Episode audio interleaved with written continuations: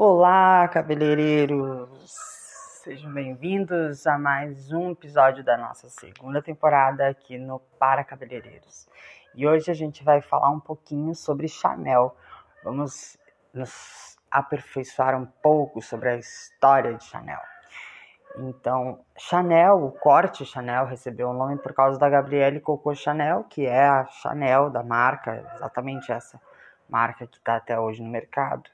A Chanel revoluciona então a história para quem gosta de história.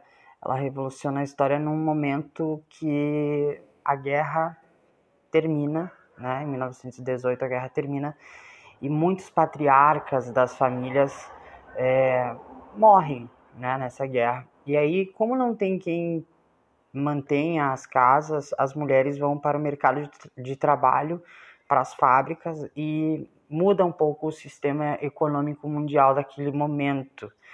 Então, uh, por irem para as esteiras das fábricas com os cabelos muito compridos, as mulheres uh, também sentem a necessidade de cortar o cabelo curto. A Chanel, percebendo esse movimento, coloca uma modelo numa das suas coleções, disse lá na passarela, segundo reza a lenda, né? Que ela vai para essa passarela e corta o cabelo da modelo uns minutos antes dela entrar. E a Chanel mesmo já usava esse corte. Nessa época se usava muito ondas no cabelo, que eram feitas com grampos também. A gente pode perceber isso num filme chamado Grande Gatsby.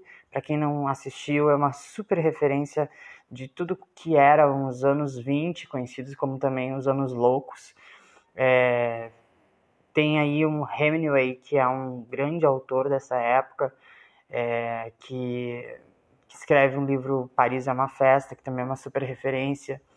É, também é, nessa, mesma, nessa mesma época a mulher começa a usar calça, bolso, justamente por estar tá indo para as fábricas, ela precisa ter um bolso para carregar seus, suas maquiagens, seu batom. É por aí também que vai surgir na história da moda uma nova fase da, da mulher, menos romantismo e mais trabalho, né? Ela vai para a fábrica mesmo e vai lutar também pelos direitos de entrar nesse mercado para subsistência, para sobreviver pós-guerra.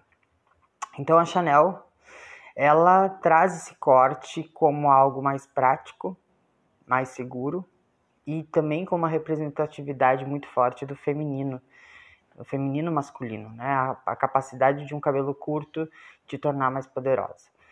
E, e, e, isso é muito legal, assim, porque o corte ficou para a história. Eu, até hoje é um dos cortes mais feitos, eu acho, em salão de beleza, quando as mulheres têm é, consciência da força que tem, elas vão para esse corte também. Acho que ele tem muito a ver com poder, empoderamento, com força né? Porque cortar o cabelo curto também exige um pouco mais de coragem. Então, assim, como convencer uma cliente a, usar um Chanel, né?